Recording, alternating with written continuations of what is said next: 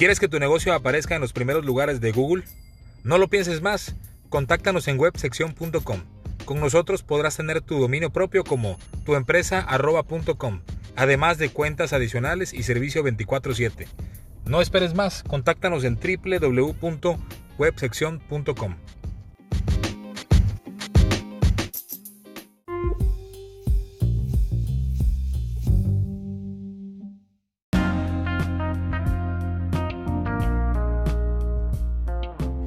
Amigos, en este episodio tengo oportunidad de platicar con don Gilberto Gutiérrez Silva. Don Gilberto es el director y fundador del grupo de son jarocho Mono Blanco, este grupo emblemático, icónico del estado de Veracruz, y no solamente del estado, yo me atrevería a decir que es el grupo de son jarocho más importante del país en la actualidad y durante los últimos 40 años, ya tiene 45 años en, en la escena musical, y este grupo de Don Gilberto ha tenido oportunidad de presentarse en escenarios como China, ha estado presente en Túnez, en el norte de África, eh, ha estado presente en prácticamente todo el país. Ha tenido también eh, oportunidad de presentarse en el Palacio de Bellas Artes, que es de los recintos más importantes eh, en México. ha participado también para filmografías, para películas como la película de Coco, en diferentes efectos de sonido, por ahí también musicalizando algunas partes de la película, hace el zapateado de algunos de los personajes de, Coco eh, y también recientemente participó en la película de Roma, esta película de Alfonso Cuarón, en donde Yalitza Aparicio pues eh, alcanzó la fama y el reconocimiento. ¿no? Platicamos ahí un pasaje de, de, su participación en la película con el grupo de Mono Blanco y recientemente, en este año, en noviembre de 2022, se estrenó eh, creo que fue en octubre o en noviembre, se estrena la película de Wakanda Forever eh, de Black Panther, en donde el grupo Mono Blanco tuvo una participación en el soundtrack de la película con Rihanna. Entonces, híjoles, es, una agrupación muy importante, eh, repito, emblemática, que ha tenido colaboración con diferentes artistas en diferentes películas. Estuvo también, recuerdo, a finales del 99, si no me falla la memoria, en el disco de Apocalipsis de Molotov. ellos eh, hacen una colaboración como lo top en la canción de El mundo se va a acabar, que es una canción que eh, compusieron ellos, que es de ellos. y bueno, para no profundizar más, vámonos directamente a la conversación, espero que la disfrutes mucho.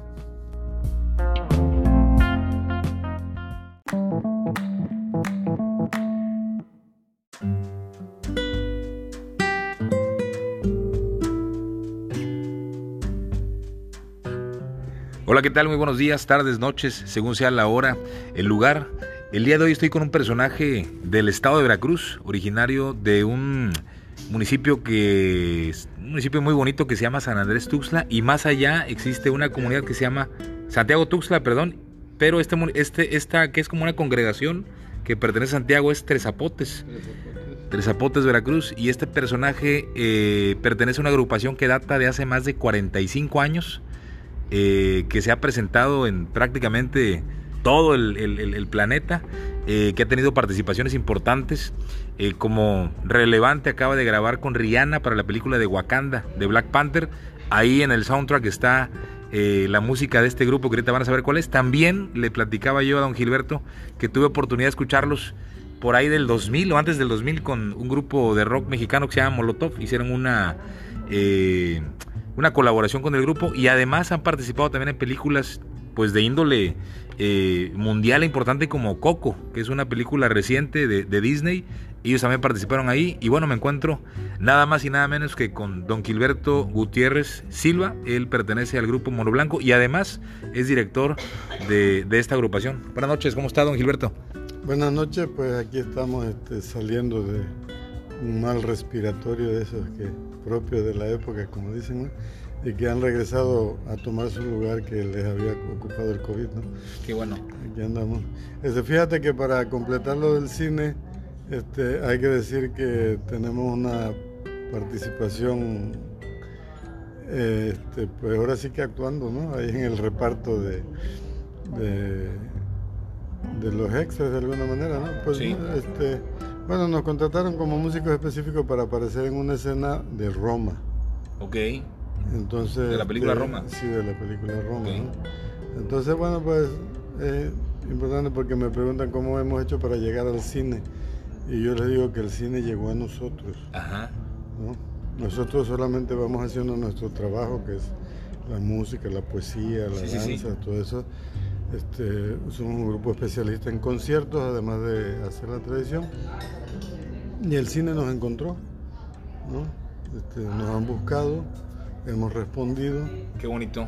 Y, este, y pues seguimos, aquí estamos esperando a ver cuál es la siguiente. ¿no? Qué bonito porque, porque leí por ahí también que eh, Mono Blanco no es solamente música, es fandango, es fiesta, es un movimiento. Es, al final no, no se encapsula en, en solamente música, sino que trae todo un background que, que pues abarca muchas cosas, ¿no? Este, y leía también que, hacen talleres, eh, se presentan en diferentes lugares y demás. Pero bueno, don Gilberto, eh, el programa se llama Platicando con Pablo.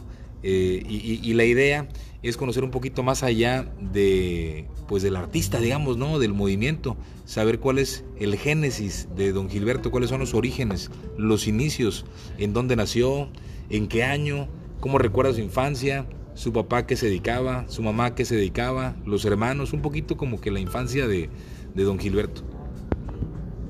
Uy, pues ahí le rasca en, donde abunda, dijera aquello. Fíjate que es interesante porque Tres Zapotes es un pueblo indígena, Nahua. Este, yo tengo la sospecha que antes que Nahua fue posiblemente Popoluca y quién sabe cuántos otros pueblos vivieron ahí desde que desaparecieron los olmecas, ¿no? Digo que habrán desaparecido como civilización, pero la gente pues por ahí ha de haber seguido viviendo, qué sé yo, ¿no? Y entonces muy interesante porque nací en este pueblo con una raíz indígena muy fuerte que viene de mi parte materna. Este, y por otro lado es el lugar a donde llegaron los Gutiérrez. Este, Pancho Gutiérrez, Francisco Gutiérrez, el que sería mi bisabuelo, tengo entendido que es el que vino de España y, se fue a meter por allá a criar ganado, ¿no? Ok. Este, que es de las desgracias que tiene nuestro estado, la caña y la ganadería, ¿no? ¿Por qué de las desgracias? Porque son muy destructivas, ¿no? Son muy dañinas para el ecosistema porque hay mucho pesticida, mucho, mm, ¿no? Y ya ves que la vaca nada más hasta con la caca misma. Sí, sí, sí, como, este, que en esta búsqueda de la, de la comercialización se va pues de ese desarrollo, de ese desarrollo, este, pues de alguna manera falso, ¿no? Bueno, pero son complejidades esas, ¿no? Total que ahí llegaron los Gutiérrez y mi abuela paterna fue hija de una maestra que vino de Tlacotalpan a dar clases ahí y pues ya mi abuelo este, bisabuelo, ¿no? Castellanos, porque mi abuela era Catalina Castellanos Fuentes. Y Lucía Fuentes Lázaro vino de Tlacotalpan a dar clases ahí. Por eso mi abuela era una mujer este, pues culta, muy educada, porque era hija de una maestra y además en ese tiempo ser maestro era... Sí, sí, para esa época... Era tener mucho conocimiento, ¿no? ¿no? cualquiera era maestro. Y, como que creo que el nivel de estudios promedio era quizás la primaria, ¿no? Quizá, pero la gente que se preparaba para ser maestro, pues eran... Este, sí, sí, sí, por eso eran muy sobresalientes. Sí, y este... Y bueno, pues ahí de esa mezcolanza salí yo, ¿no? ¿Estamos hablando de los 30, 40 o de, o de qué? Para Más o menos de los 30, sí. Hay, hay unas fotos de, de la casa familiar paterna, de los abuelos, este, porque el Smithsonian mandó un fotógrafo este, cuando estaba ahí Sterling haciendo los desentierros, ¿no? este, ahora sí que rascando por ahí, este, con lo de las cabezas olmecas y todo eso, ah, que al aparecer ahí la primera cabeza olmeca, pues Tres Zapotes se puso en los ojos del mundo, ¿no? Ah, Entonces ahí todo eso, hay un, archivo de fotos de Tres Zapotes en el Smithsonian. Este, yo he visto algunas, este, le platiqué a un antropólogo, consiguió unas que le anduvo como regalando a la gente de Tres Zapotes que tenían que ver con, con eso todavía, ¿no? Sé que hubo muchos hallazgos de, cultura Olmeca. Bueno, ahí apareció la primera cabeza colosal y empezaron a buscar, pues ya vieron que fue un asentamiento, ¿no? Importante, ¿no? Aparecieron otras, la Estela C, otras cabezas, la de Cobata, la de no sé dónde. Pues es una zona olmeca definitivamente, ¿no? Y alguna gente dice somos descendientes de los olmecas, pero bueno, este, hay que tomar en cuenta que andaban por ahí hace 5.000 años, ¿no? Claro. 3.000 años antes de Cristo, ¿no? Claro.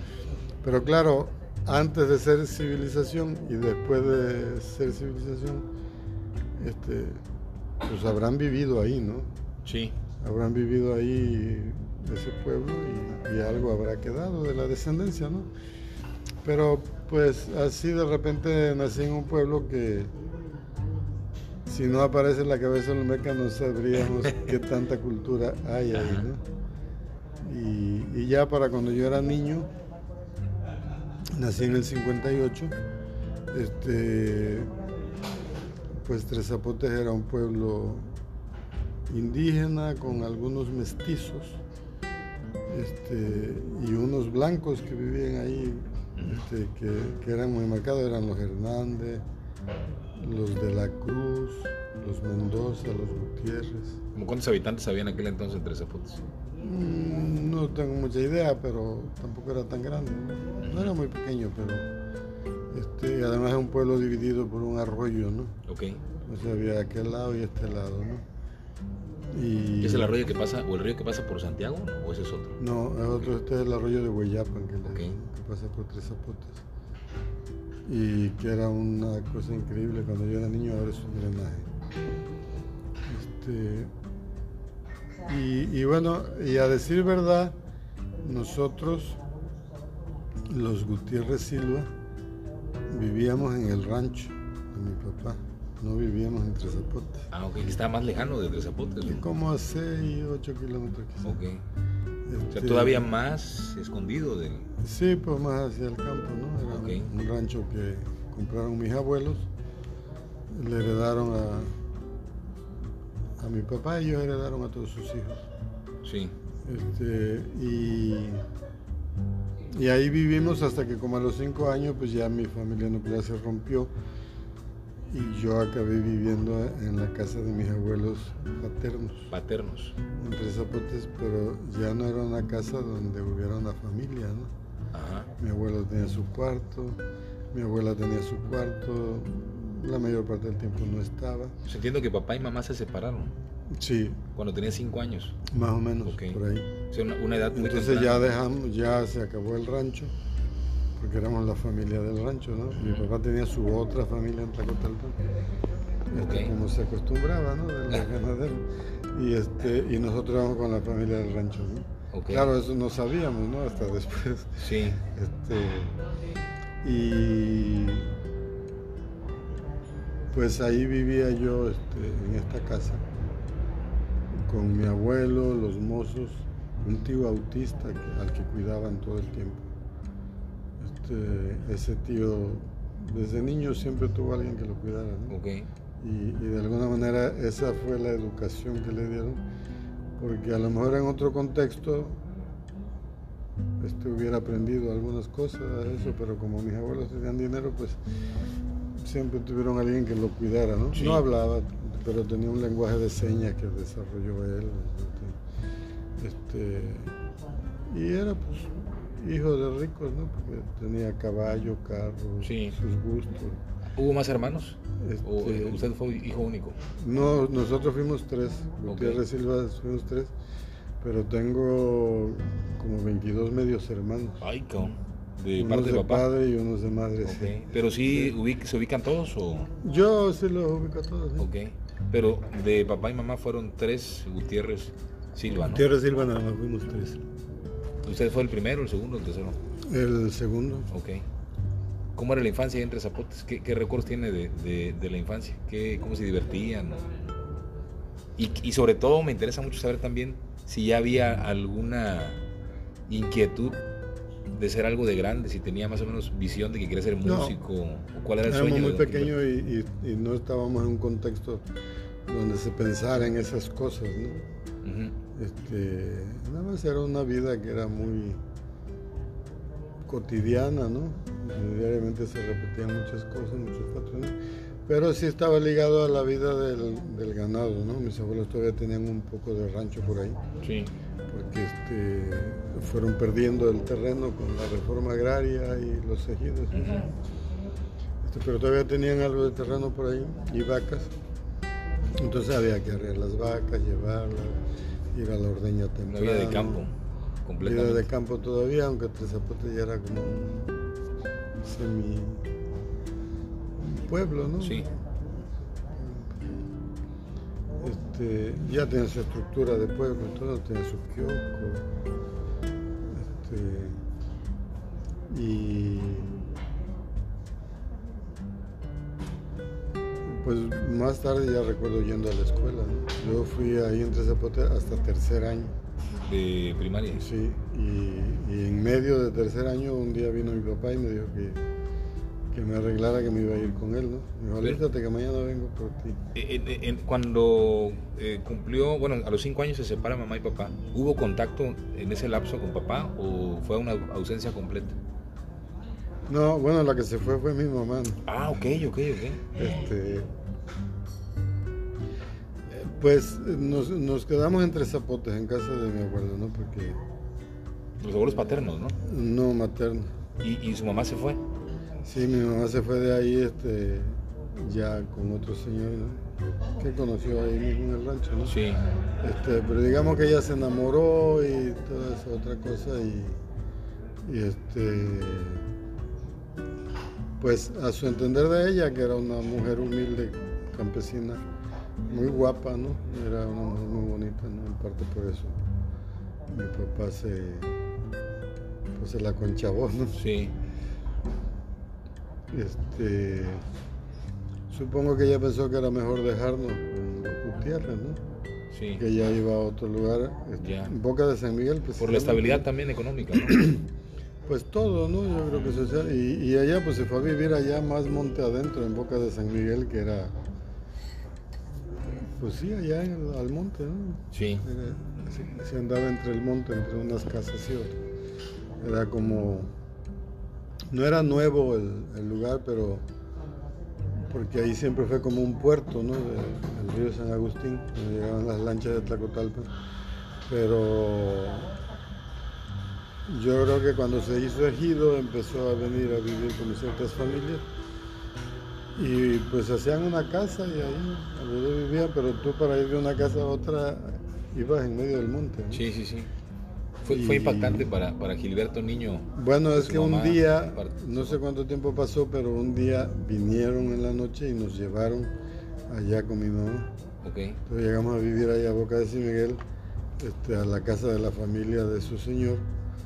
Este, y era una familia como de, creo que tenían como ocho hijos varones, una cosa así. Ok. Todo era muy grande y numeroso, ¿no? Pero vivían en un lugar muy bonito porque era, eran lugares que existían desde los tiempos que vivieron ahí, gente que sí sabía vivir ahí. Y entonces tenían como una laguna enfrente, se ve que sacaron tierra de la laguna, o, o se hizo la laguna de sacar tierra, hacer un cerro, y ahí vivían. Órale. Y entonces en las aguas esas son tierras de inundación, pero dejaba una cantidad de alimento increíble de peces, Así. mariscos, este, pájaros que venían. Y entonces la laguna quedaba llena de todo eso. ¿no? Órale. Era muy verde el paisaje, mucha flora, mucha fauna, mucho. Sí, entonces para la seca tenían la laguna ahí, este, donde había comida, ¿no? Porque había peces, tortugas. Sí. Y además de que venían muchos pájaros que también Órale. se comían. ¿no? Yo recuerdo que ahí comimos hasta onza una vez. Porque mataron una onza que un felino, ¿no? Y Una onza es un felino. sí, el jaguarundi famoso. Ok.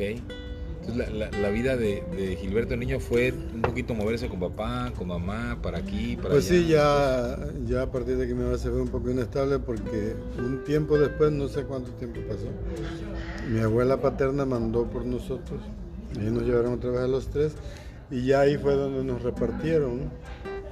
Mi hermana se la llevaron a Córdoba con una tía, mi hermano Alfredo creo que se fue con mi abuela materna, como era más chico quizás. Sí.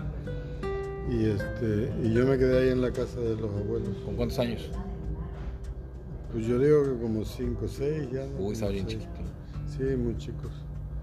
Este, más o menos de lo que recuerdo. ¿Fue doloroso de separarse de los hermanos? ¿O no había noción? Pues en su momento no, porque como ni sabíamos qué estaba pasando. Este, y nada más era como unas circunstancias que se iban dando. Y este, yo creo que al tiempo pues ya sí nos fuimos dando cuenta de, de la realidad, ¿no? Y de que pues ya uno vivía desmadrado, como sí, sí, sí, sí. Este, siempre en otras casas, ¿no? Hasta que finalmente viene mi papá y me lleva a Tlacotalpan. Ok. Este, ya me presenta a mi hermano José Ángel, un poco mayor que yo, el príncipe heredero. ¿El qué? El príncipe heredero. Ok. O sea, el hijo, su hijo de él, de su matrimonio. Ya, ya, ya, ya. Y, y, eso se vivía así en ese momento, ¿no? O sea, sí, realmente. ¿Había como que inclinación hacia él? No, no es que la hubiera, es que así eran las cosas, ¿no? y nosotros éramos los hijos bastardos. Y, era algo que, que se vivía todavía socialmente, ¿no? En este momento ya no, pero por ejemplo, si, si mi madrastra no firma una anuencia, este, no, no me pueden sacar acta de nacimiento, ¿no? Porque el momento que te asentaban, como dicen, te daba derecho a herencia, ¿no? Entonces, este, pues de alguna manera evitaban ese paso y tenía que ser autorizado. ¿Cómo trataban a don Gilberto, la madrastra y el hermano? Este, pues, en cierto sentido bien, ¿no? Este, yo era mejor vivir ahí que en cualquier otro lado, ¿no? Porque era una familia, ¿no? Que era mi medio familia. Sí, sí, sí. Medio familia, ¿no? Pero había una figura de papá, de mamá, ¿no? De... Eh, pues sí, no, porque mi papá casi no estaba, mi papá vivía en el rancho, ¿no? Y venía el fin de semana y chupaba el sábado. O sea, era... Era la reunión ahí en el bar del compadrito con nosotros Gutiérrez, y primos y, y muy de la bohemia y todo eso. Ya, ya, Y al otro día mi papá se levantaba más o menos crudón, este, iba a misa y ya de regreso pasaba otra vez al bar. ¿Así? ¿Ah, ¿Qué recuerdos tiene don Gilberto de su papá? Así bonitos de la infancia. ¿Algún recuerdo padre que tenga? No mucho, no mucho porque en realidad este, no fue un padre en, en todos los sentidos, ¿no? De responsabilidad, de afecto, de todo. Este, no era un hombre cariñoso como no eran muchos hombres de su tiempo y de su época, porque yo me sacando de cuenta que eran mucho así, este, por ejemplo, la generación de mi abuelo, y yo veo con los abuelos de mi compañera ahora eso, que eran duros, o sea, era gente dura, ¿no? y que esa dureza era como parte de, de un ser porque había que ser así, ¿no? Sí, sí, sí, era parte del estereotipo de macho mexicano, ¿no? Y tenías que, y de, estar ahí. Y de la autoridad y de todo, porque era mi abuela, era dura también, ¿no? Este, poco cariñosos, ¿no? Este, la que era cariñosa con nosotros, mi abuela materna, ¿no? Sí. Porque ella es india, ¿no? Otra onda, ¿no? Pero estos mestizos Sí, sí, sí. Los españoles eran esa onda. y yo veo de, otros que, así eran, ¿no? Era, era como el tiempo, la época, ¿no? Y, entonces, pues, este. Mi papá para nada fue como responsable de mí, de, mi educación y todo eso. Y tampoco fue un padre en términos afectivos, ¿no? Ahora que estoy criando a mi hijo, pues yo veo todo lo que no me dio porque la paternidad es una cosa que se construye cada día.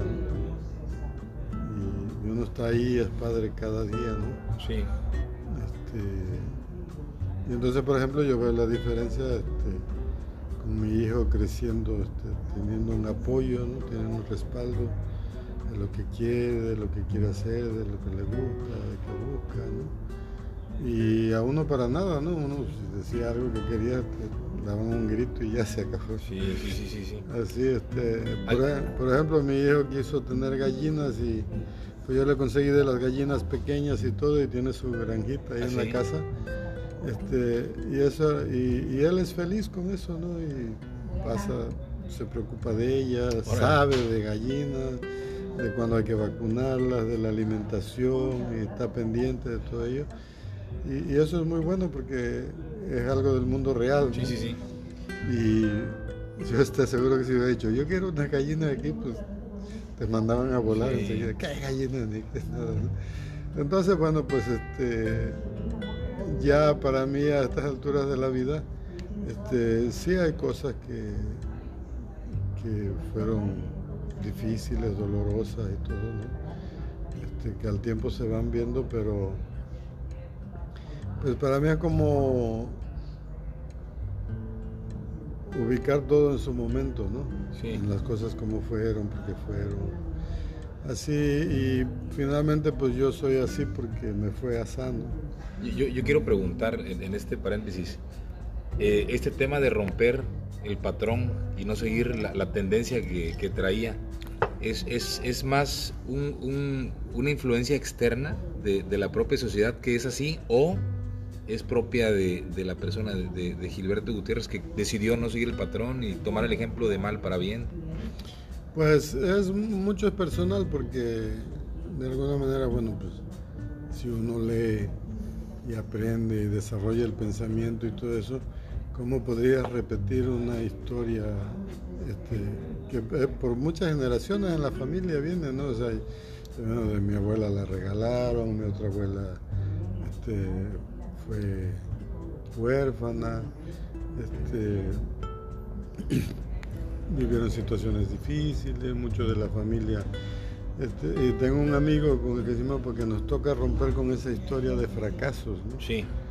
Y, sobre todo de, fracasos familiares, ¿no? O sea, donde cada generación se rompe todo el, núcleo familiar y, y ya crecen entonces, bueno, pues yo me he preocupado de eso, ¿no? De, estar dedicado a, mi hijo. Este,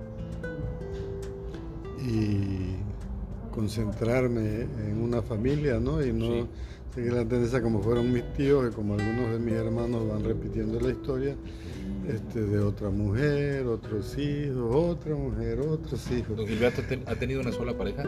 Este, sí, tengo una pareja con un hijo. Y, ¿Y nunca hubo, es, su pareja desde...? No, bueno, antes tuve otras relaciones, pero no tuve familia. Ah, ok, o sea, eh, eh, con esta pareja es un hijo o y sea, con esta pareja fue que decidimos hacer una familia. Después de conocernos un buen tiempo, ¿no? Ok. Primero nos conocimos nada más y, pues ella me pudo conocer y todo. De, qué, qué interesante porque percibo que fue caminando por la vida con pasos, cuidando cada paso, ¿no? Cada decisión bien asertiva, bien pensada para no cometer. Sí, este, yo, bueno, definitivamente tener hijos es una cosa muy seria, ¿no? creo que la gente debía de certificarse antes de tener hijos, ¿no? Este, que están aptos para ser padres. Y, por eso hay mucha desgracia y por eso hay mucho dolor y sufrimiento y desamor, porque este, los jóvenes, que son muchos de los que caen, ¿verdad? Este, lo que quieren es sexo. Y como es una cultura abierta de que pues, puedan tener sexo, este, con buenos cuidados, con atención y todo, no tiene que ser ahí en el rincón del corredor. Sí, sí, sí, Eso, ¿no? Porque al final del cuento es lo que sucede, ¿no? O sea, si tú no le permites a tus hijos tener sexo en un lugar seguro, como todo eso, pues luego por ahí en cualquier rincón acaba quedando Así es. En, el, coche, qué sé yo. Es una cosa que, que nada más quiere tantito, ¿no? Sí, sí, sí. Y este, entonces hay muchos embarazos no deseados y pues en general son niños que van a sufrir porque muchas veces pues ya por el embarazo se, se casan, entonces descubren que no son compatibles ellos lo único que tenían era jiribilla, ¿no? no querían estar. Entonces, pues este, eso trae, trae muchas malas consecuencias de embarazos no deseados. Este, de muchachos que no saben qué hacer con un hijo, ¿no? O sea, como a, los 20 años no quieren estar en esas cosas y este, los chamacos acaban con los abuelos, con un tío, con eso. Y por eso hay tantas historias de, incluso hasta de que pues acaban en el crimen porque son gente que no tiene oportunidades. Sí, sí, sí. Este, entonces, pues en eso deberían de poner mucha atención todos, ¿no? la sociedad misma, ¿no? Este, porque yo sí les recomiendo, mira, si tu hija de todo modo va a tener sexo, pues que lo tenga en la casa. Ya sabe a qué horas no estás, tú ya sabes, este, porque va a ser lo más seguro. Sí. ¿No? O sea, de todos modos. qué, qué, difícil porque, porque. Yo sé que es muy difícil por la mentalidad del. Es un paradigma muy cerrado. Exactamente, pero el sentido común debería de estar por encima del paradigma, ¿no? este, yo, tengo dos hijas y sí me cuesta trabajo pensar y digerirlo así. Este, pero bueno, para no meterme en terrenos escabrosos, vamos a regresarnos al, que estaba Tlacotalpan con, con la madrastra, con el hermano. ¿Y qué pasó después en, la juventud? Me interesa mucho este saber cómo llega la música a don Gilberto o si don Gilberto llegó a la música, por dónde pues mira, cuando terminé la primaria, este, la familia de mi papá se fue a Tlacotalpan, ¿no? digo, a Jalapa. Mi madrastra, pues buscando para que sus hijas pudieran estudiar. Okay. Este, pues ya prepa y carrera y todo eso se fueron a Jalapa. Este, y, yo me quedé. Sí. Ahí en, en, Pues en principio en Tlacotalpan, pero yo estaba de vacaciones entre Zapote. Porque para entonces me dejaban ir con mi abuela materna a Tres Zapotes y yo disfrutaba mucho ese este, lugar. Entonces mi papá me dijo que pues que iba a vivir en la casa de un tío, con una de las familias del tío, este, y que iba a ir a la secundaria comercial, ¿no? que era esta secundaria técnica comercial, la Cotalpan, donde hacía secundaria, carrera de contador privado, taquimecanógrafo y algún taller que tomaba. Salías bien preparado, ¿no? Para poder trabajar y estudiar. Con habilidades, conocimiento. Pues ya con oficio, ¿no? Este, y, y bueno, la verdad que se llegó el día de que ya tenía que estar yendo a la escuela y no venía mi papá y lo fui a buscar a Tlacotalpan. Y tan a la mano lo hallé porque ya no vivía ahí, ¿no? Pero pues me dijo que había salido mal la cosa con el tío, que no sé qué, la cosa que estaba diciéndome como que ya no iba a la escuela, ¿no? Y pues yo sí me puse a llorar y todo, ¿no? porque pues bueno, entre otras cosas, injusticia, ¿no? Impotencia de repente, Pues sí, para mí, pero, pero por un hecho injusto, ¿no? Como de que ya no vas a estudiar, ¿no? Y total que mi papá arregló que viviera yo con la mamá de mi madrastra, la abuela de mi hermano. Y él iba a venir a pagarle. Ahí te la contaba. Ajá. Como de pupilo, de, así se ya, ¿Ya de cuántos años? Pues ya para ir al primero de secundaria. ¿no? unos 12, 13 años. ¿no? Yo creo que 12 es la edad, ¿no? 12, a lo mejor 13. Este, y entonces pues sí, me inscribí, fui, conseguí los libros, este, compré usados de otros que ya habían estudiado ese año, ¿no? El primer año. Y al final pues mi papá no venía y eso y, y doña Toña que me quería mucho y su esposo. Me dijo, pues yo, aquí está la casa y la comida y todo, pero pues ya para los gastos de la escuela no, tengo, ¿no? Entonces, este... Y bien jovencito, ¿no? O sea, ni... Eh, pues entré a trabajar a la cantina de Tobías, porque, porque tenía que trabajar, ¿no? Y la señora donde vivíamos, doña Toña, este, era muy conocido de la gente de Tobía que, que también me conocían, ¿no? Doña Toña era suegra de, su papá. Era la suegra de mi papá. Y este Y entonces pues iba yo los viernes, los sábados y los domingos a trabajar ahí en la cantina. La cantina de Tobías. Sí. ¿Y de qué? ¿A 12 años? Pues este, primero cargábamos las neveras en la mañana. Era como limpiar todo, sacar todo lo que... Como de mozo. Sí. Y ya cargar las neveras, ponerle el hielo y todo.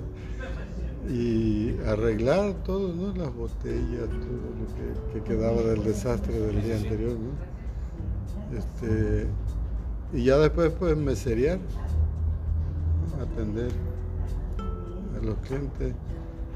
Como uno siempre andaba con la oreja parada, o sea, pues eso era cultura para mí, pues yo recuerdo pláticas de, ¿Ah, de estos señores este, haciéndole un culto a la borrachera, ¿no? O sea, eran, eran, era una cantina que el sábado, por ejemplo, a las 12 del día, bueno, yo creo que llegaban como a las 10. Este, estaban estos señores ahí ya, veteranos, este, hablando de Popeye, de las grandes borracheras, los tragos, cómo se tomaba el trago fulano, que de verlo se te antojaba un trago aquí también. toda una apología de la borrachera, ¿no? Este... Y entonces el niño Gilberto se, se maravillaba con las pláticas de yo creo que como, cuál era la forma de entretenimiento en, esa época para, para, para, Gilberto de 12 Pues yo no tenía mucha porque este, siempre tuve obligaciones, ¿no? Cuando vivía con mi madrastra tenía obligaciones de hacer en el día, en la mañana, en la tarde, ¿no? Antes de ir a la escuela. Este, cosas así como ir por la leche, este, que la leche llegaba en la noche. Porque ordeñaban en la tarde, venía la leche y ahí mientras llegaba la leche veía yo simplemente María. ¿Qué era? Pues una telenovela ¿Ah, de, de Xavi Kamalich, este, el super hit de aquellos días. Este, entonces así por los sábados tenía que ir a buscar los mandados al mercado, tenía que llevar a la base la noche. Sí. Entonces así mucho tiempo para jugar no tuve. ¿no? Gracias, buenas noches. Pero bueno, pues sí, aprendí a andar en bici, anduve en patines, este, pero no hice mucho deporte nunca, ¿no? Porque siempre era cosa de ir a las horas que, que hay que hacer, ¿no? Y pues ya luego, este, ¿qué hacer es ahí en la casa? Y... ¿Había algún sueño ahí de, de, Gilberto? Todavía no definía qué quería. Yo creo que ahí sí empecé ya desde la primaria este, porque por ejemplo en un tiempo mi papá tuvo una camioneta de la línea esa de los rápidos del Papalote. Y entonces me mandaba de cobrador. ¿En la camioneta? Sí, porque ya para entonces iba yo a la escuela nomás en la mañana. Primero iba en la mañana y en la tarde, ya para ese entonces iba como de 7 a 1. Y entonces ya yo iba en las corridas de la tarde. Y bueno, fue una gran época porque venía yo a Veracruz, ¿no? Órale. Y este y entonces pues ahí conocí el mundo de los choferes, mujeriegos, no pueden ser borrachos, porque son choferes, este, son mujeriegos, este, y por ahí de los mecánicos. Porque pues todo el tiempo que se descomponían los carros. la relación estrecha que hay entre. Y entonces, por ejemplo, descubrí que, que me gustaba la mecánica. Y Quizás si hubiera estudiado, hubiera estudiado mecatrónica, que le dicen ahora. Ok. Como electromecánica, ¿no? O sea, había como que hay un, gusto por el... Pues tengo, tengo habilidades, ¿no? ¿Ah, sí? Este, sí, yo digo que soy un, un AM, que dice de aptitudes múltiples. Ok. Qué interesante este, porque uno pensaría que la mecánica es como muy opuesta al arte. No, porque es la ingeniería, ¿no? Ajá. Y este y sí tengo una cabeza que entiende el funcionamiento mecánico de las cosas. Órale. Ok. Pero bueno, pues no se me dio eso, pero ahí ya empecé a pensar en cosas que yo quería hacer. Este, pues ya en una vez, una vez le dije a mi papá que me mandara de aprendiz a un taller electromecánico. Este, pero bueno, pues ya estaba de Dios que yo tenía que irme a México y encontrar en lugar de un águila deformando la serpiente, este, una jarana, ¿no? Este, porque pues pude haber hecho muchas otras cosas. De hecho, cuando termino el primer año secundario viene mi papá y me dice que ya me lleve mis cosas, que me lleva al rancho. ¿De regreso a, Tres Zapotes? No, al rancho. Ah, al, que estaba más al rancho ganadero de él. Ya, ya, ya. Este... Que era como retornar también en, en, lo que se Bueno, a mí me entusiasmó porque pues yo era de ahí y todo eso, ¿no? Pero ya después la vida ahí fue muy difícil, ¿no? Era, era como otro mozo sin sueldo, ¿no? Este, y pues ya no, las cosas no, no fueron bien y fue que decidí irme a México, ¿no? Pero por, por, cuenta propia del... Yo dije, o te vas o te mueres aquí. O te... No, no era cosa de morirse, era cosa de vivir reprimido, aplastado, ninguneado.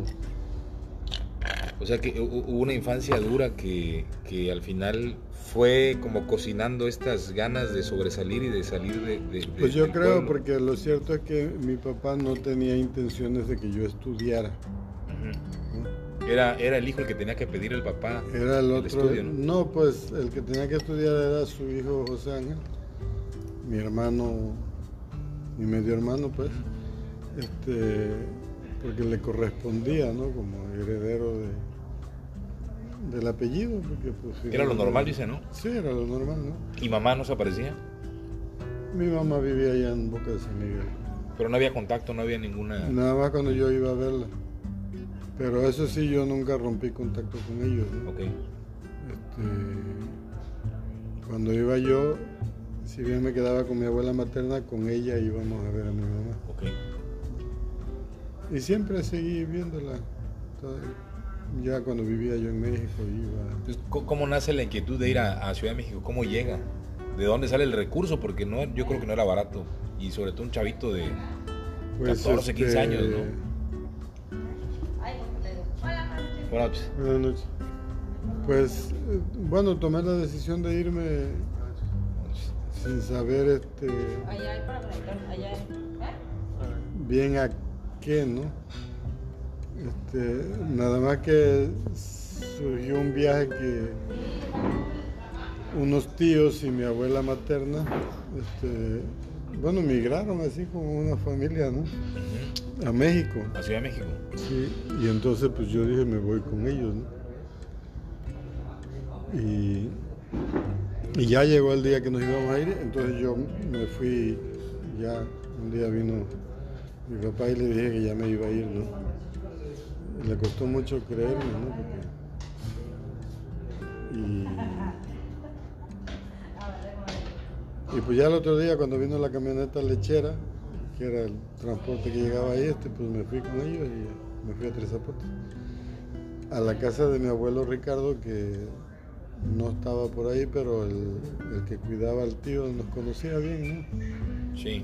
y pues ya uno se podía quedar ahí, ¿no? Entonces ahí me quedé. Anduve trabajando un poco, pero cuando ya nos íbamos a ir,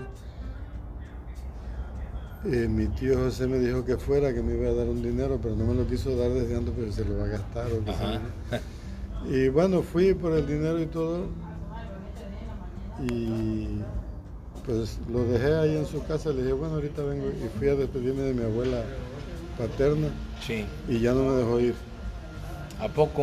No, me dijo, no, no, no, que te vas a ir, que no sé qué, que y yo te voy a meter a la escuela y qué sé yo. Y no me quería yo quedar, pero ella era muy fuerte, ¿no? Sí. Este, y total que no me fui. Ah, entonces, en esa ocasión no se fue a México. No, entonces ya me regresé yo a, a Tres Zapotes. Ajá ya a la casa de mi abuela, pero ya con encomiendas y todo. Y, con la promesa de estudiar, ¿no? Que, que le dijo. Sí, sí, arreglamos el papeleo y todo para que fuera yo a la secundaria. Conseguí un certificado parcial y un montón de cosas. Pero total que de repente por ahí en manga este, yo estaba entre zapotes ahí, pues cuidando a este tío, también con el otro señor. Y vino mi abuela, estuvo ahí un tiempo y y no me dejaba ir. O sea, que ella no me dejaba ir. Y este, ¿Cuántos años tenía ese niño, Gilberto? Ya 15 y como yo era, como era muy fuerte esta abuela, te digo. Y entonces pues lo único que se me ocurrió fue ponerme en huelga. Okay. Y entonces yo me levantaba, me sentaba en un sillón este, comía, me volvía a sentar ahí, volvía a comer, me sentaba ahí. ¿Y cuál era la petición de esa huelga? Que me dejara ir. O sea, ya existía un hambre de irse a Ciudad de México, ya existía. No, sí, yo le estaba diciendo que me quería ir, que no, quería ya nada con los Gutiérrez. Este, y este, bueno, pues está bien, vete. Y ya hay un dinero que me tenía, me hizo el cuento que me lo iba a dar cuando yo no supiera ganar la vida y que nunca me lo dio. Este, pero bueno, pues ya me fui, fui a ver a un tío que era el que se había ido la vez anterior también y, se acababa como de dejar con su mujer que se había llevado en el otro viaje. Y, y nos fuimos. ¿Con el tío? Sí, a México un día. Yo tenía 100 pesos, nos fuimos en el tren. Este tío se fue en la noche a echar unos tragos, este, ya murió porque tomó mucho, era, era dos años mayor que yo. Y, y en la mañana apareció con otro fulano que se fue con nosotros, que ahí en la borrachera. Este, total que llegamos tres allá a México, ¿no? ¿A qué parte llegaron a México?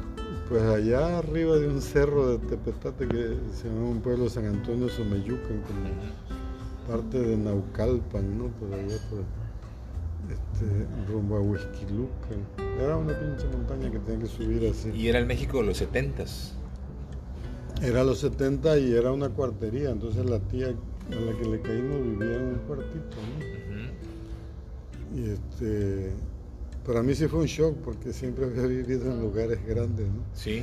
Este, la casa de mis abuelos, el rancho, sí, sí, sí, una casa grande, ¿no? Pero bueno, pues ahí de amachinas, ¿no? Y pues ahí me quedé batallándole trabajando a veces de albañil, cosas muy duras para mí. Este, hasta que encontré un trabajo que me estabilizó, que era una, una microindustria de dulces. Sí. Ahora, porque ahora le dicen microindustria, Una fábrica de dulces y vendían dulces, ¿no? Y yo fui porque en el periódico decía solicito aprendiz. O sea, no había, no se ocupaba experiencia, ¿no? No, y no decía de qué, entonces, pero fui y, ya de haber habido como otros 15 muchachos. Y entonces nos fueron entrevistando. Y de todos esos escogieron dos, uno que iba y venía y yo que me quedé a vivir ahí. ¿A poco ahí en, el, en el lugar? Sí, ahí en la casa con ellos. Y era gente muy buena onda, yo comía con ellos en la mesa y todo. Y entonces pues hacía mis chambas ahí y salía como con el Señor a ofrecer pedidos y vender. Hacer este labor de venta. Y, y yo mantuve el nexo con ellos, este, estuve ahí como seis meses y ya pude como ir a otra cosa mejor. Y, y pues para la señora es una como historia fantástica de aquellas de eso porque y después yo le invité al concierto a Bellas Artes y otras cosas de eso. pero bueno, eso ya fue, vino mucho después, ¿no? Sí, pero ella ya sabe qué pasó con este chamaco que ella vio llegar un día. Ah, conoce la historia, ¿no? Del pues sí, ¿no? provinciano que llegó de Tres sí, Sí, ahí este... Y... Y bueno, pues no deja de ser una historia increíble que, claro, que me pasa mucho, ¿no? Un chamaco que vino a pedir trabajo a tu casa un día, que trabajaba ahí un tiempo. Este, después se va un día y luego aparece que ya es músico ah, porque, que toca en Bellas Artes. Yo, yo, quisiera saber en qué momento llegó la, música. ¿Ya había nociones de, Pues ya cuando empecé a trabajar bien, después que me fui de ahí, entonces ya este, trabajaba yo en, en blanco y tuve dinero para hacer vida social. Ya pude hacer vida social y todo. ¿Trabajó en blanco, dice? Sí. ¿A poco lo que después fue gigante, no? Lo que después se volvió gigante y ahora Soriana, ¿no? Ajá, sí, sí, sí, sí. El otro día fui por ahí donde era eso, en el centro, ¿no? Venustiano Carranza. Ajá. y este...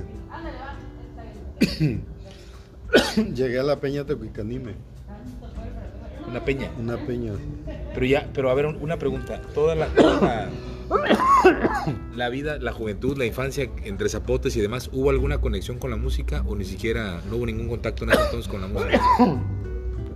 Bueno, mi papá tocaba la guitarra y tocaba y cantaba eso, pero nunca nos inculcó nada.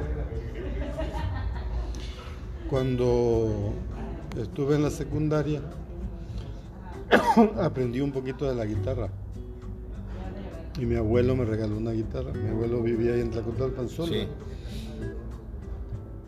Entonces con esa guitarra, que incluso me traje a México en el primer viaje, quién sabe dónde quedó. Ajá.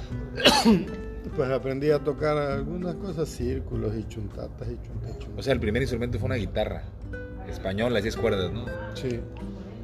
Y... Pero ya cuando encontré la onda de ir por la jarana, pues ya fue ahí en la peña, ¿no? De hecho, por la guitarra se perdió, desapareció. De todos modos, Ahí en el centro, cuando salía yo a comer, me quedaba tiempo, iba yo por la calle del Salvador y allá este Uruguay, donde está la verca. Total que iba yo a las tiendas de música y veía instrumentos, ¿no? Ajá. Y mucho tiempo estaba yo tentado que me iba a comprar un, un órgano. Y si me preguntaba y me daban los planes se voy a comprar aquí. Andaba coqueteando con comprar el, el Pues nada más, porque nunca compré nada, pero, este, pero andaba como coqueteando de comprar un órgano. Pero bueno, pues ahí estaba la jarana esperando. Entonces un compañero de Blanco me llevó ahí a, la Peña Tecuicanimo. ¿Existe la peña aún? La revivieron hace poco y la acaban de cerrar otra vez. Este, ya no, y nunca volvió a ser lo que fue en los 80, ¿no? A finales de los 70 este, estaba junto a la sede del Partido Comunista. Ok. Tonalá 99 en la colonia Roma. Y ahí fue que yo decidí que quería hacer música. Pero ¿cómo, cómo viene este tema de la, música? Porque nunca hubo una conexión de niño, ¿no? Ya fue ya de la etapa de la No, y sí, porque en la, en la familia había música y algo que escuché por ahí eso. Entonces, por ejemplo, este, pues no tocaba los sones, pero sí los conocía, ¿no? Ok. Entonces, de alguna manera, cuando empecé a tocar, tenía música en mi cabeza. ¿no? Había nociones musicales en Sí, de los sones. Ya luego lo que pasó es que pues, vi que había mucho que aprender y pues, me dediqué a estudiar el son, no solo a tocarlo, ¿no? ¿Y cómo llega la jarana? Pues ahí buscando la jarana fue que encontré a, a Juan Pasco, con quien finalmente fundamos el grupo, ¿no? Que fue en el 77. En el 77. O sea, qué, qué, qué, qué extraño que siendo de un lugar donde hay mucho son, que es los Tuxtlas, y de repente se viene a hacer el grupo a cientos de kilómetros, ¿no? En Porque en ese momento ya no había son. ¿Se estaba muriendo o estaba...? Sí, o sea, pues quedaban músicos por ahí, pero ya no era una cosa importante en la sociedad, ¿no? Sí. Entonces, si había algo era como un evento marginal ya por ahí, ¿no? Ok. Entonces en el 77 se conforma este grupo y, cómo nace, con qué, con qué elementos, quiénes eran. Porque escucho o leí que estaba, o platicamos al principio que estaba don Arcadio de repente como figura. No, Este, el grupo lo fundamos Juan Pasco, mi hermano y yo. Hermano José Ángel, que coincidimos en México. Y ya por un tiempo vivimos juntos, ¿no? O sea, yo llegué por mi lado, él llegó por su lado, luego nos encontramos. Y un tiempo vivimos juntos. Sí. Este, con este medio hermano. Este, y pues ya fundamos el grupo, empezamos a viajar a Veracruz, a conocer, a buscar. Todo este hasta que nos encontró una chamba, ¿no? Sí. Con la CEP. Y esa fue la que nos permitió hacerlo porque hacíamos ocho conciertos a la semana, entonces ganábamos mucho. Órale. Pero a través de la Secretaría de Educación Pública. ¿Y los conciertos eran ahí mismo en, México o los iban moviendo? todo el país. Ok. Sobre todo en las escuelas normales. Sí. Pero luego a otras tecnológicos, algunos centros culturales importantes, sí. casas de cultura. ¿Cómo llega a, tocar en Bellas Artes? Que es yo creo que el recinto más importante de la ciudad. ¿Cómo llegó la invitación? No, pues este, fue una propuesta que hicimos con Eduardo Lizalde. con quien hemos hecho producción de algunos proyectos. Entonces este, pues nos dimos la, tarea de celebrar los 40 años de Mono Blanco en Bellas Artes. ¿no? Ok. Después fue de empezar a gestionar y pedir y todo. Y aunque nunca había estado un grupo de música tradicional, yo creo que por la trayectoria del grupo, ¿no? Como que no nos pudieron decir que no. Y también había gente favorable en Bellas Artes, ¿no? Sí. En ¿no? ¿Eso fue en 2017? Sí. Sí. Sí, tiene que ser porque hay un 7 ahí. Ok. Y, el tema este de, la participación en, películas como Roma o la, la participación como Molotov, ¿cómo se da? Este, bueno, de Molotov pues ellos nos buscaron para decirnos que habían hecho este y pues ya nada más tuvimos que arreglar asuntos de, regalías y eso, ¿no? Lo que me correspondía a mí. Este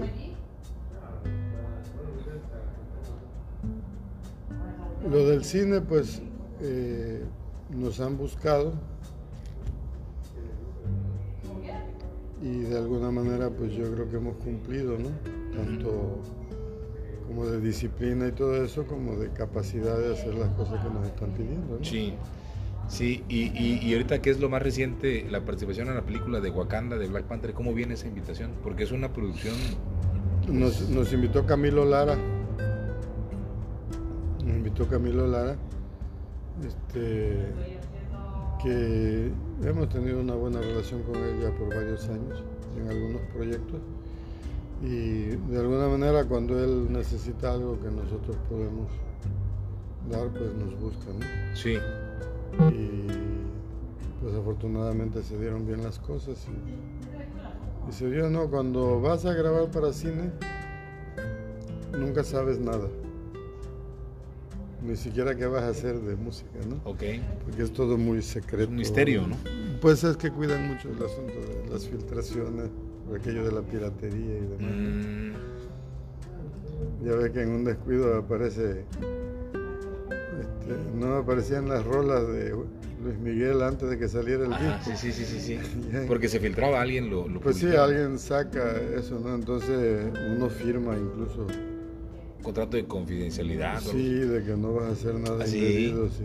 Como estar grabando ahí una sesión escondida o algo. No puedes sacar nada de lo que sucede ahí, ¿no? Y de igual modo no te dicen nada, no que te manden música para que practiquen nada, sino ya ahí, ¿no? ¿En qué este, locación graban para la película? ¿O en qué país? ¿Es aquí en México o los llevan a, algún otro país? No, depende de la circunstancia, pero esto grabamos aquí en México. ¿En México? y tuvieron oportunidad de conocer eh, a la cantante de la no no porque eso pues nada más le preparan la pista y todo y ya le mandan sí y ahora con, y el visto bueno no al que conocimos fue al, al director este musical de la película que es este Ludwig Corazon un joven sueco muy talentoso muy exitoso sí este, pues ya ganó el Oscar y Grammys y otras cosas. Pero lo más importante para nosotros aquí es este, participar en un proceso creativo con él este, y pues aprender. Tiene otra manera de estructurar la música, de, de concebir muchas cosas e incluso de trabajar. ¿Cuál es el sentimiento cuando escuchó la, la, canción por primera vez ya montada, producida? Y... Pues como te digo que no te dicen nada, ya como al cuarto para las 12 nos dijeron pues que ahí van a estar en Rihanna, ¿no? Una canción de Rihanna, ¿no? Y la estrenaron creo que como el 28 de octubre, por ahí así una fecha, sí. a la medianoche. Órale. Y ya yo la oí en la mañana y no, pues fue una sorpresa, ¿no? Porque yo no conozco mucho de la música de Rihanna, sé que es una superestrella. Sí. Este, pero aquí se me reveló como una super cantante, ¿no? O sea, este, la manera que interpreta la canción, pues es una cosa increíble, ¿no? Conectada totalmente a los sentimientos, ¿no? Entonces, pues a mí me gusta mucho que, estamos ahí, le digo yo, en el ADN de la canción. Sí, sí, sí. Este, y que parte de ese sentimiento que ella expresa lo siente de nuestra música, ¿no? Este, pero claro, es una gran canción porque ella es una gran cantante. Sí, claro, se complementaron eh, diferentes talentos que tienen como hijo este... Y, esta voz es la, pues, la corona de, de la pieza. Sí, sí, sí, definitivo. Este, es, esto fue con, con, Black Panther y con la película de Coco. Leo que también hubo una participación para... para... Sí, ahí pues hicimos este, efectos, sonidos, canciones. Por ejemplo, cuando zapatea Héctor, ahí donde canta en el concurso ese, y allá en el mundo aquel, este, ese soy yo. ¿Ah, sí? Ese soy yo zapateando, que me grabaron y ya Uy, qué fregón. te graban hasta cómo mueven los pies, ¿no? Ajá. Este, en algunas partes musicales, ¿no? Hay una petenera que estamos, se oye un poco en el kiosco. Y en otras partes de la película, ¿no? son como pasadas, porque además tú grabas y luego ellos hacen picadillo y pegan donde necesitan, te sí, samplean y todo, ¿no? Es una cosa increíble esa industria, ¿no? Sí pero este, ahí estamos, ¿no? Y, el hijo de una amiga en Estados Unidos me encontró porque en los discos extras que trae la película cuando la compro, tiene como detrás de cámara y ahí está grabado cuando yo estoy zapateando. ¿A poco sale en el video usted? Sí. Ah, mira qué fregón. ¿no? Qué fregón. En, ese tema de canciones, por ejemplo, como la de Rihanna y en Coco, ¿también hay regalías para, para el grupo o no? No, porque son trabajos por encargo. Ok. O sea, si agarran una canción tuya ya es otra cosa, pero ahí, aunque hagas algo creativo y eso, ya te están pagando para que lo hagas. Ah, ok. Que al final la experiencia y la proyección mundial que tiene el grupo con, con la participación es, creo que, Sí, pues son unas cosas por otras, ¿no? Claro. Este, pues ya la onda de estar ahí, de tanta gente escuchando estos sonidos nuevos en una cantante como Rihanna, ¿no? Porque realmente la aportación de los instrumentos jarochos este, pues son sonidos diferentes, ¿no? Sí. No hay... Me decía antes que también habían participado para Roma, que también fue un hitazo, ¿no? Cuando, cuando salió la... Sí, ahí en Roma salimos cantando una rola en una escena donde hay un cangrejo gigante, no sé si la viste. No recuerdo. Pues hay una escena donde ahí está Yalitza, que no nos tomamos la foto con ella. Pero sí tuvieron oportunidad de convivir con, con esta Yalitza.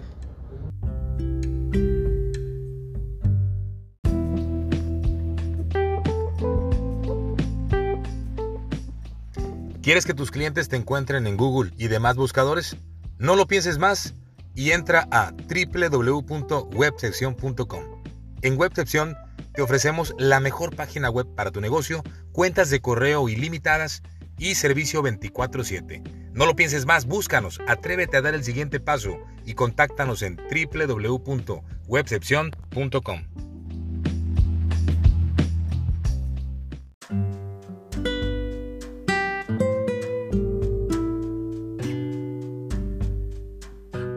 ¿Tuvo oportunidad de conocer a Yalicia o, no?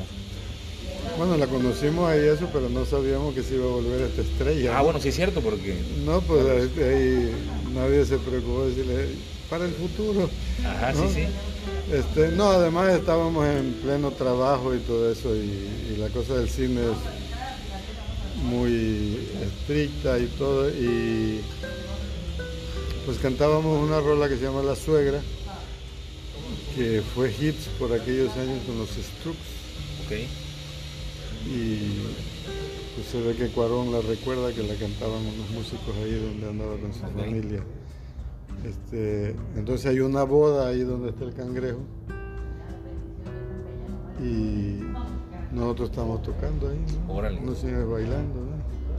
así la quiero, no, este que, Señor, que no puedo resolver, se me ha perdido mi suegra y la llora mi mujer, si lo vamos a ayudar. ¿Hubo oportunidad de tener también ahí cercanía con Cuarón? ¿Tuvieron contacto? Pues sí, nos conocimos, platicamos un poco con él y nos tomamos una foto, pero quién sabe quién la tomó. ¿Ah, no la tiene la foto? Pues no, porque la tomó alguien que se la llevó y no me la dio. Oh. Algún día aparecerá. ¿Y, y, en alguna otra producción que haya participado, alguna otra película o alguna otra colaboración musical? Sin dejar huella, de María Novaro. Ok. Ahí también salimos en escena. Ok. En la última escena. participamos. ¿Alguna otra o no, o no tiene más recuerdos de...? Pues muchos documentales y otras cosas, ¿no? Pues Ya. Oiga, ¿y las giras? ¿Qué país ha tenido oportunidad de conocer con, con el grupo? Así como que el país más que nunca se imaginó llegar a, a estar A lo ahí. mejor la India. ¿En la India? La India, pero hemos ido a lugares muy lejanos. Australia, China, Sí. Sudáfrica. O sea que por distancia sí hemos. Órale, qué, qué interesante. Yo sé que habían viajado a Europa, pero no me imaginé que al... Bueno, en este caso a, a Asia, ¿no? Con China y la India y demás. Sí, y también este, en el norte de África, Marruecos y Túnez. Órale. Qué fregón, don Gilberto. Oiga, este, me gustaría hacer una pregunta que, que es como que la marca del, del programa. Y ahorita que escuchamos la niñez de, de don Gilberto, que pues tuvo una niñez muy inestable, ¿no? Con, una mamá que de repente pues lo dejó a su suerte y que de repente el papá también con la eh, madrastra y con la abuela, doña Toña, y trabajó de mozo en una cantina y limpiando y escuchando pláticas de gente adulta y también le gustaba mucho estar entre zapotes y demás. Ese niño Gilbertito de 6, 7 años, ¿qué mensaje le manda al Gilberto del 2022? Bueno, pues que no hay mal que por bien no venga, porque yo creo que haber tenido esa infancia sí me, pues me dio el carácter que tengo que me ha permitido salir adelante, ¿no? Este, de alguna manera yo aprendí a pasar desapercibido este, para que pues, de alguna manera me molestaran menos, ¿no? Y eh, también este, pues, tener la convicción de hacer las cosas, ¿no? saber que, que todo requería esfuerzo ¿no? y pues que había que aguantar vara en muchos casos este, porque era mejor, ¿no? Como digo, este, pues fue mucho mejor que mi papá me llevara a Tlacotalpan con su familia que siguiera viviendo ahí Sí, entre Zapotes, ¿no? Porque a lo menos en Tlacotalpan había una estructura familiar, ¿no? sí, Este, y eso era mejor, ¿no? muy bien. Y ahora a la inversa, eh, ese niño este, que vivió todas esas complejidades, pues de algún modo también yo creo que, que- que le daría mucho gusto saber que el Gilberto adulto logró triunfar en, la vida, ¿no? Logró hacer cosas que jamás se imaginó, eh, logró tener eh, presencia en un montón de países con su agrupación, éxito y, y reconocimiento y respeto y demás. ¿Qué mensaje le manda eh, ese niño al Gilberto adulto? Ahora al revés. Bueno, que afortunadamente siempre tuve el sentido común este, activo, ¿no? Y yo siempre supe que tenía que ir por el camino del bien, ¿no? Porque todo ese mundo que anduve en México y todo eso, pues estaba lleno de posibilidades de ir hacia el otro lado, ¿no? Sí. hacia el lado oscuro de la fuerza. Sí, sí, sí. Este, y pues sí, podría haberme pasado muchas cosas, ¿no? Podría haber acabado mal, porque al final el, que anda, quien mal anda, mal acaba, ¿no? Pero no busqué el mundo fácil ni el dinero fácil. Y pues siempre me manejé con rectitud y este, con la pila puesta, ¿no? Porque por supuesto que por ahí estaban pues todas las cosas malas, ¿no? De la delincuencia, del sexo servicio, este, porque pues yo andaba por Tacuba y todo eso, buscando trabajo y todo eso, ¿no? Y ahí en esos lugares sucede todo, ¿no? Sí. Ahí este, hay mafia. Y de alguna manera pues yo supe mantenerme al margen de todo eso, ¿no? Pero muchas cosas sí se me presentaron, ¿no? Y también este, pues saber ser firme y decir no, porque así por ejemplo, por decirte algo, te aparecía alguien que te decía que tú estabas perfecto para anunciar suéteres para televisión.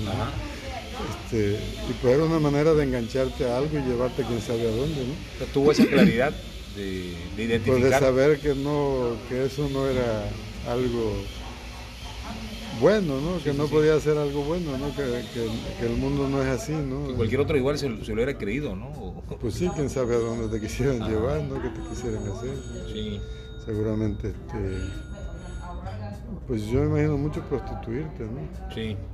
Como tú no jovencito y todo eso, pues claro que está. Y viniendo de un pueblo provinciano y demás. Y entonces, pues afortunadamente no caí en eso y tampoco en la delincuencia, ¿no? De robar. Porque pues, luego mucha gente te quiere agarrar en esa desesperación. Y a cambio de eso, pues hice cosas como trabajar de albañil, ¿no? Por ejemplo, que, es un trabajo duro, ¿no? Afortunadamente estaba nuevo y aguantaba, ¿no? Sí. Este, descargando trailers de varilla, cargando latas de cemento eso, pero pues al final del día pues digo que todo eso te forja el carácter, ¿no? Y, pues también saber que era preferible hacer esos trabajos duros que ir a, lo fácil, que seguramente te llevaría a algo malo, ¿no? Y pensaría uno que sin tener una figura eh, de papá y mamá muy arraigados, pues quizás los valores no se hubieran presentado, pero a pesar de ello sí tenía valores muy firmes, ¿no? Que, sí, pues toda la parte de la educación este, religiosa, también hay familiar de mi abuela este, paterna, ¿no? Era muy diferente mi abuela materna y mi abuela paterna. Este, pero mi abuela paterna este, era una mujer dura, difícil y todo eso, pero no malintencionada, ¿no? Okay. O sea, ella sí quería que, nos educáramos, que, pudiéramos este, al menos ser gente de bien, como decía, ¿no? Este, aunque no estábamos en el testamento, ¿no? Pero este, pues sí nos inculcó valores, ¿no? Habló con uno muchas veces. Este, y pues la disciplina religiosa, ¿no? Que en su caso era muy estricta. Católico. Sí, pero muy estricta, ¿no? este, en cambio, mi otra abuela era rezandera de oficio, muy querida por eso, rezó por mucha gente. Órale. Este, muriendo y ya muertos y enterrándola. Y era especialista en el levantamiento de la cruz, que es una parte del rezo muy especial. Este, pero mi abuela materna como fue una mujer este, como de pura bondad, Y ella como decía, decía, pues yo me crié entre el trabajo y la santidad, entonces nunca le oí malas palabras, ni malos pensamientos, ni malos deseos. Y yo creo que por eso a diferencia de mi abuela paterna que murió como de 82 años, 86 Mi abuela materna vivió 105 años y, y de alguna manera como que haber sido ese ser lleno de bondad y todo eso, este, llegó al extremo de volver a ser como una bebé, ¿no? Como una criatura. Sí. Y al final de sus días, este, llamaba a su madre y se quedó dormida.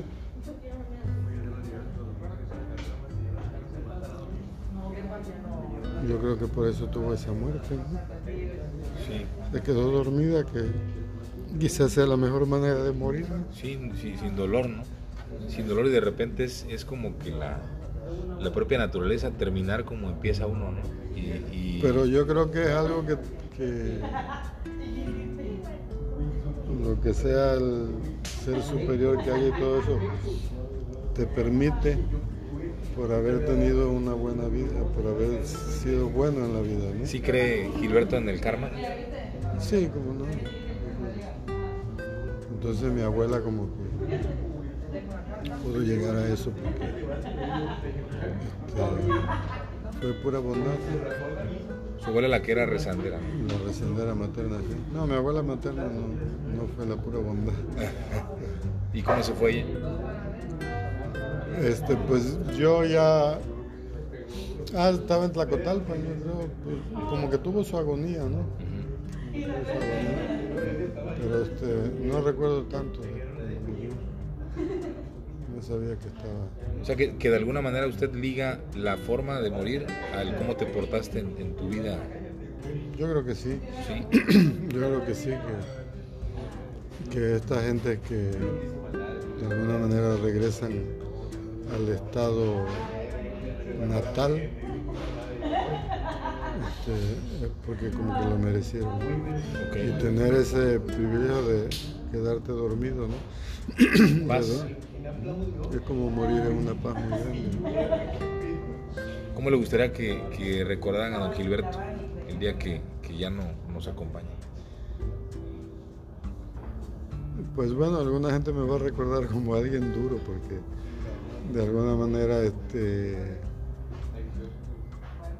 he tenido este, pues algo en mi semblante que a mucha gente piensa que soy una persona dura, difícil, temerosa. Pero quien lo conoció a, a- a fondo, Este, quien pueda... pero la gente que me conoce, pues bueno, mucha gente me recordará por este, por mi música, por mis canciones, este, y también porque he apoyado a mucha gente, ¿no? De diferentes maneras, este, sobre todo para que tengan la posibilidad de desarrollar su talento, ¿no? Sí. Muchos, muchos grupos de son actuales tuvieron como escuela a, a Mono Blanco. Sí, muchos de los músicos actuales que andan por ahí tuvieron la escuela de Mano Blanco. ¿no? Este, las historias nunca se repiten, quién sabe si lo hubieran podido hacer solos, pero ya ellos tuvieron la oportunidad de tener a Mano Blanco ahí respaldándolo. ¿no? Sí, sí. Pues qué bueno, don Gilberto. Me, me- me agradó mucho poder conocer un poquito más acerca de la historia detrás de, de Gilberto Gutiérrez Silva. Eh, todos de repente lo vemos como el artista, el, que está en el fandango con la jarana, el, que hace canciones, el que está pues participando en colaboraciones con películas de Hollywood o películas mexicanas, pero no conocemos cuál es la raíz y de repente entendemos un poquito el hoy sabiendo cuál fue el, inicio, el, génesis. ¿Ha regresado a Tres Zapotes últimamente? Este, pues ahorita fui al panteón, este, el Día de los Muertos, pero voy poco ya, no, no me identifico mucho con el Tres Zapotes de hoy. Entonces, allá en el rancho de mis suegros este, es donde yo me siento más como en lo que fue mi infancia. ¿no? ¿Que es en esa región también o, o dónde es? Sí, por ahí mismo, el jato, ahí cerca. Este, pero Tres Zapotes ya no, porque ya es un pueblo de cemento. Ah, sí. Sí, sí. O sea, esos recuerdos de la infancia ya no se No, pueden aquel, volver aquel pueblo chiquito y bonito, dijera, este, selvático ya no existe. Te digo que el río, que era una maravilla lleno de vida y todo, ahora es, un- ahora es drenaje. Ay, qué triste, ¿no? Este, la gente le dio la espalda al río. Qué triste. O sea, viven como si no tuvieran un río ahí en medio pueblo. ¿no? Sí, Entonces, pues, habla de alguna manera de decadencia, ¿no? sí, sí, definitivo. Definitivo. ¿Algún mensaje, don Gilberto, para la audiencia? para finalizar la, la, plática, ¿hay planes para el grupo? En bueno, nosotros seguiremos haciendo música, seguiremos escribiendo poesía, seguiremos haciendo instrumentos. Este, creo que la humanidad vive tiempos complicados, casi de suicidio de la especie, ¿no? Sí. Este, me parece que debemos de apostar mucho por la cultura, este, como algo que se debe de vivir cada día, ¿no? Y no la cultura nada más de ir a eventos culturales y todo, sino este, cultivar una cultura de la paz, de la amistad, de la tolerancia, del respeto. Este, y a mí me parece muy importante que la gente no debiera permitir que su fortuna sea más grande que su corazón. Porque es lo que crea mucha desigualdad. Entonces, si la gente cuidara esas cosas, a mí me parece que otro mundo es posible y necesario. Entonces, pues que le piensen, como dice, se acaba el mundo, mira que este mundo material es solamente pasajero. Entonces, este, pues ahí, ahí les queda. Gracias. ¿Dónde podemos ver a Mono Blanco? Pues ahorita vamos a estar en la Ciudad de México, ahí en el Zócalo, el 23 de diciembre. Sí. Pues yo creo que sí, no, no, me han mandado la última confirmación. ¿De qué es el evento? ¿Es algún colectivo? Como las verbenas, verbenas o posadas. Sí, ¿y para el siguiente año hay algo más? Este, pues viene de un proyecto que hicimos este, con músicos de Túnez y de Cuba, ahora que anduvimos por allá. Sí. O sea que va a haber gira el siguiente año, en el 2023, para, para la agrupación. Sí, y este. Vamos a ver, creo que va a ser un año interesante. Se presentan aquí en el Cazón también, ¿verdad? Estuvieron ahí son los fandangos, ahí son los fandangos que hacemos el tercer sábado del mes. O sea, el tercer sábado de cada mes los podemos ver en, el Cazón. Ahí hay fandango. Gilberto Gutiérrez y a Mono Blanco. Así es, porque esa es la otra parte, ¿no? Digo, bueno, para mí es muy importante no desarraigarse de su cultura. Y digo, pues sí, somos este grupo que estamos tocando en Bellas Artes, pero el otro día estamos haciendo el fandango del cazón. Sí, a mí me pareció impactante cuando vi en el Facebook que Mono Blanco en el cazón dije, ah, caray, o sea, estos cuates que acaban de grabar para Wakanda y, demás. Y, y, luego, pues el 11 de diciembre estaremos en un fandango allá en el rancho. ¿En dónde? En el Jato. Órale. Es para la Virgen de Guadalupe. Qué bonito. Un velorio. Qué fregón. Entonces, este, pues para mí como músico eso es importante seguir este, ligado a la cultura que nos da origen. Claro. Porque luego la gente se desliga de eso y nada más les queda el discurso. ¿no? Sí, sí, definitivo. definitivo. Pero no, la tradición es una cosa práctica. Sí. La haces o no la haces. Pues. Ahorita que decía, ese tema me llamó mucho la atención, el tema de que, de que no acumulemos fortuna, ¿no? Sino que el corazón es lo más grande. Lo más bueno, que tu, que, que tu, fortuna no, no sea más, grande, que, tu corazón. ¿Hay algo de izquierda en el mensaje? No, hay algo de que la gente, cuando uno va creando fortuna, la puede compartir.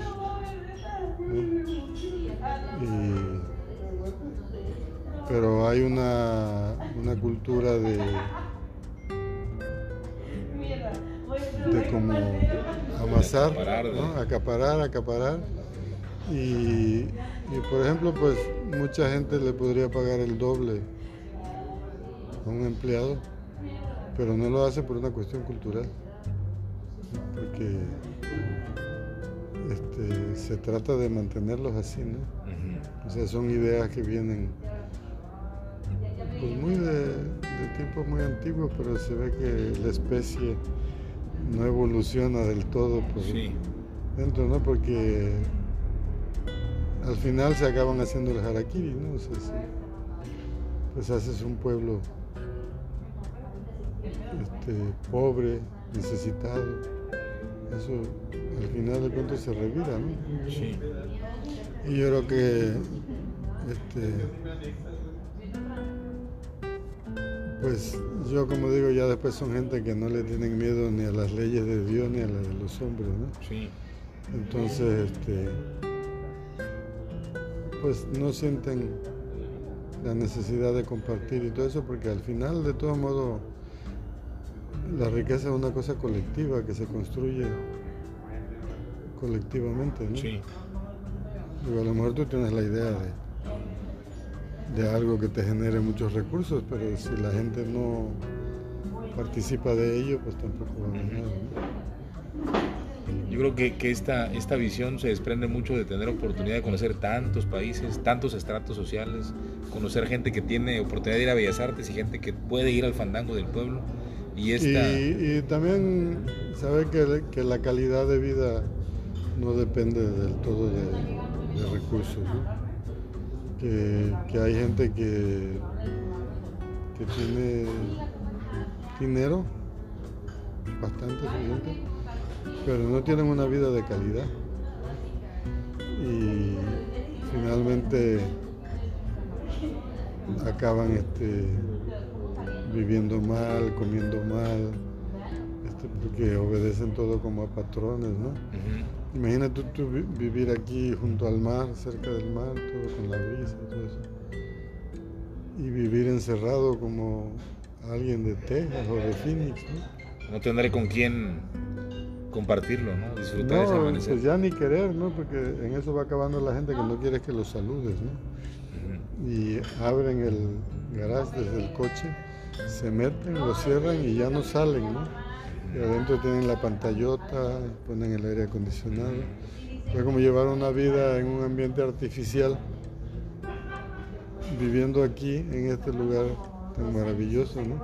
Sí, sí lo entiendo. Este, pues es una falsa calidad de vida, ¿no? Se habla mucho de esas cosas, ¿no? Como dice que la gente siente que la felicidad es ir a comprar a Andamar, ¿no? Sí. Y por eso siempre tienen que comprar porque están insatisfechos. ¿no? Sí, y nunca se acaba ese círculo. A mí me preguntan cómo puedo vivir de la música. Digo, pues de entrada tengo una vida modesta, con calidad de vida y tiempo para vivirla. Hace, hace unos días platicaba con un pintor, muralista, Omar Urbano, y esa pregunta venía, ¿no? De, ¿se puede vivir del arte? pues yo vivo del arte, ¿no? Y precisamente este tema de que, de que vivir de repente en el concepto del, del, ser humano común conlleva tener tu auto último modelo y tu casa de tres pisos y la alberca y el rollo. Y pues quizás del arte no pueda vivir así, pero sí puedo vivir modestamente y con las necesidades eh, cubiertas este, y no necesariamente como, lo mencionan. Sí, no, y lo peor de todo es que luego la gente se busca unos estándares de vida este, que cuestan más que sus ingresos. Y entonces este, pues acaban teniendo un desastre emocional porque los anda persiguiendo el comando COPE para que paguen y, y, deben por aquí, nunca les alcanza. Este, para tener un tipo de vida que no necesitan. Sí. ¿Cómo vive don Gilberto? Yo vivo modestamente. Este, en lo que invertimos es en comida para tener alimentación sana. Voy al mercado a comprar la comida, el, súper es para comprar jabones y papel de baño. entonces la comida es en el mercado. Ya la comida la compro en el mercado, la fruta, la verdura, el pescado, pollo de rancho. Este, pero aquí en este lugar que hay tanto pescado, ¿no? Claro. Ahorita ya viene la época de la buena sierra que está más grasosita, entonces para hacer sashimi está buenísimo. ¿Cuál es el plato favorito de Don Gilberto? Platillo. Pues no tengo como uno en particular, realmente yo, yo cocino. ¿Así? ¿Ah, este, pero no hago recetas, improviso como con la música, ¿no? Órale. O sea, con lo que tengo hago comida, ¿no? A veces busco hacer algo parecido, pero también pues hago muchos ceviches, ensaladas. Este, ya muchas veces para que coman otros porque pues ya el ácido úrico me perjudica. Entonces. Oye, decía que, tiene un hijo. ¿El hijo sigue los pasos del, del, son? Pues como que se lo sabe y todo, pero no lo presionamos a que lo agarre. Si tenía la, la, duda de si él llevará el legado de... A lo mejor sí, pero tiene un abanico de opciones tan amplio que, este, que ya cuando él decida, porque tiene muchos talentos, tanto artísticos como de conocimiento, por ejemplo, le gusta mucho la biología, este, le gusta la historia, le gusta, eh, pero es muy buen dibujante. Así también. Es muy buen bailarín, todo, pero ahorita está como preocupado en pasar matemáticas en la secundaria. Okay. ¿A, usted, usted, le gustaría que su hijo estuviera en, la agrupación en un futuro? O sea, tiene como que la libertad de que él escoja, pero honestamente, en el fondo, a Gilberto... Pues eh, estaría bien si agarrara, más, más que porque me acompañe, porque le digo que es un recurso este, que le puede servir en cualquier momento de su vida, ¿no? Sí.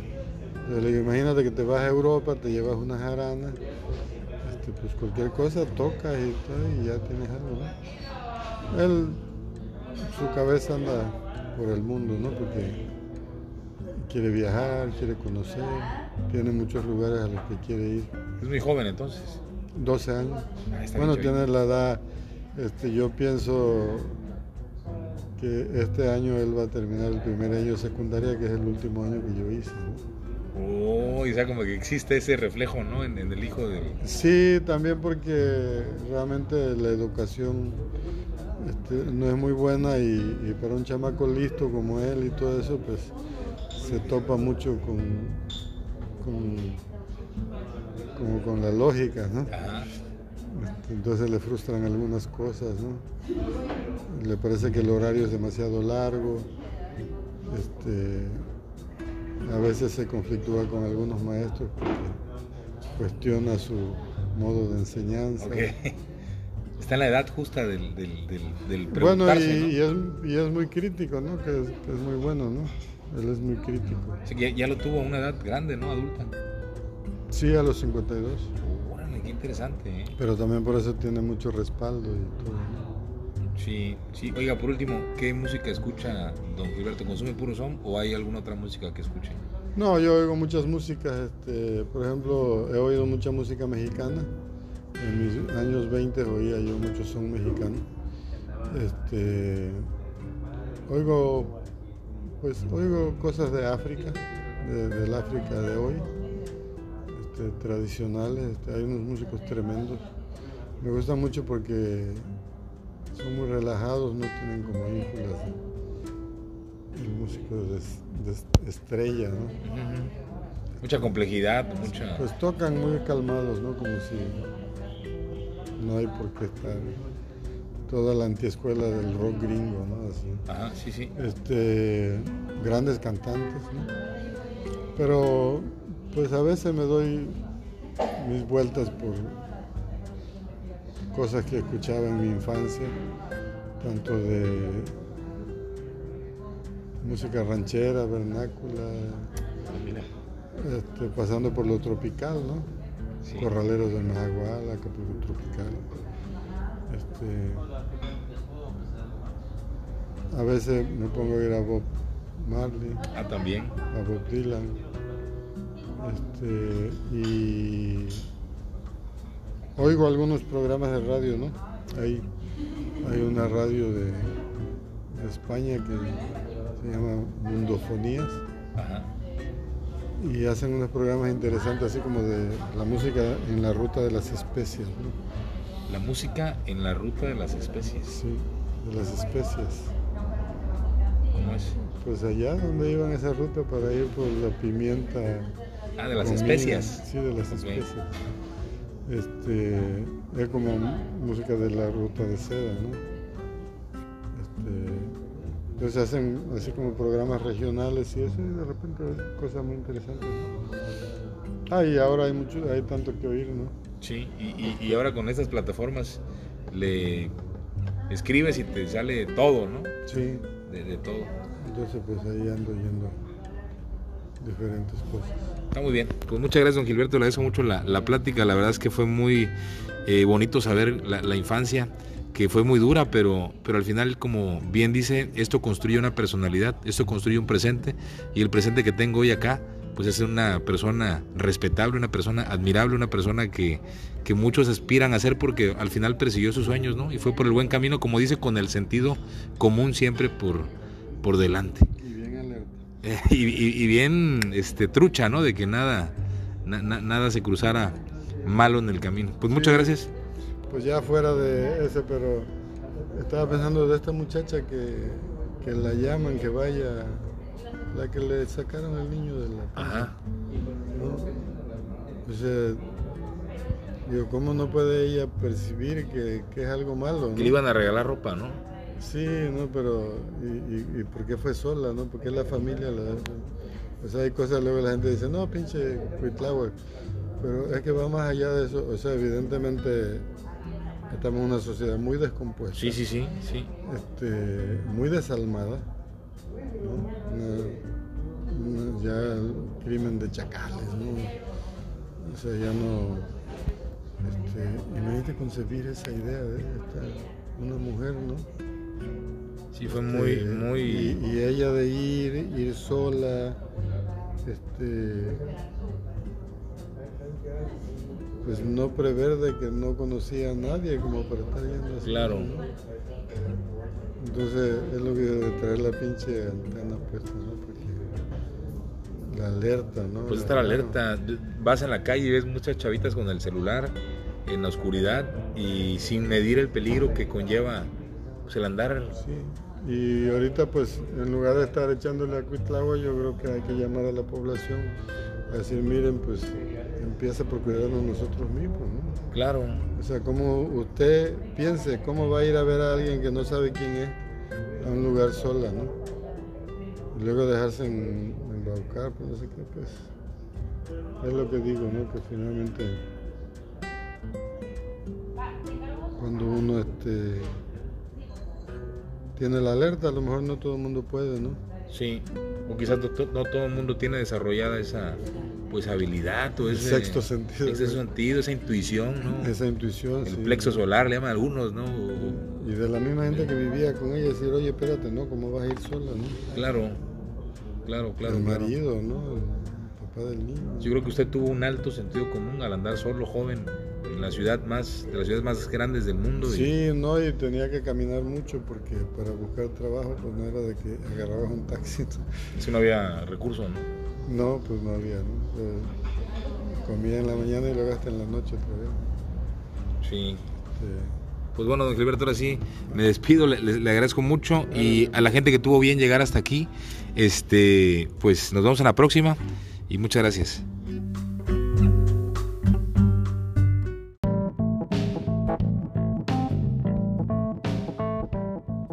Para seguir escuchando más conversaciones como estas, puedes hacerlo en Spotify, Amazon Music, Apple Podcast y las principales plataformas de streaming.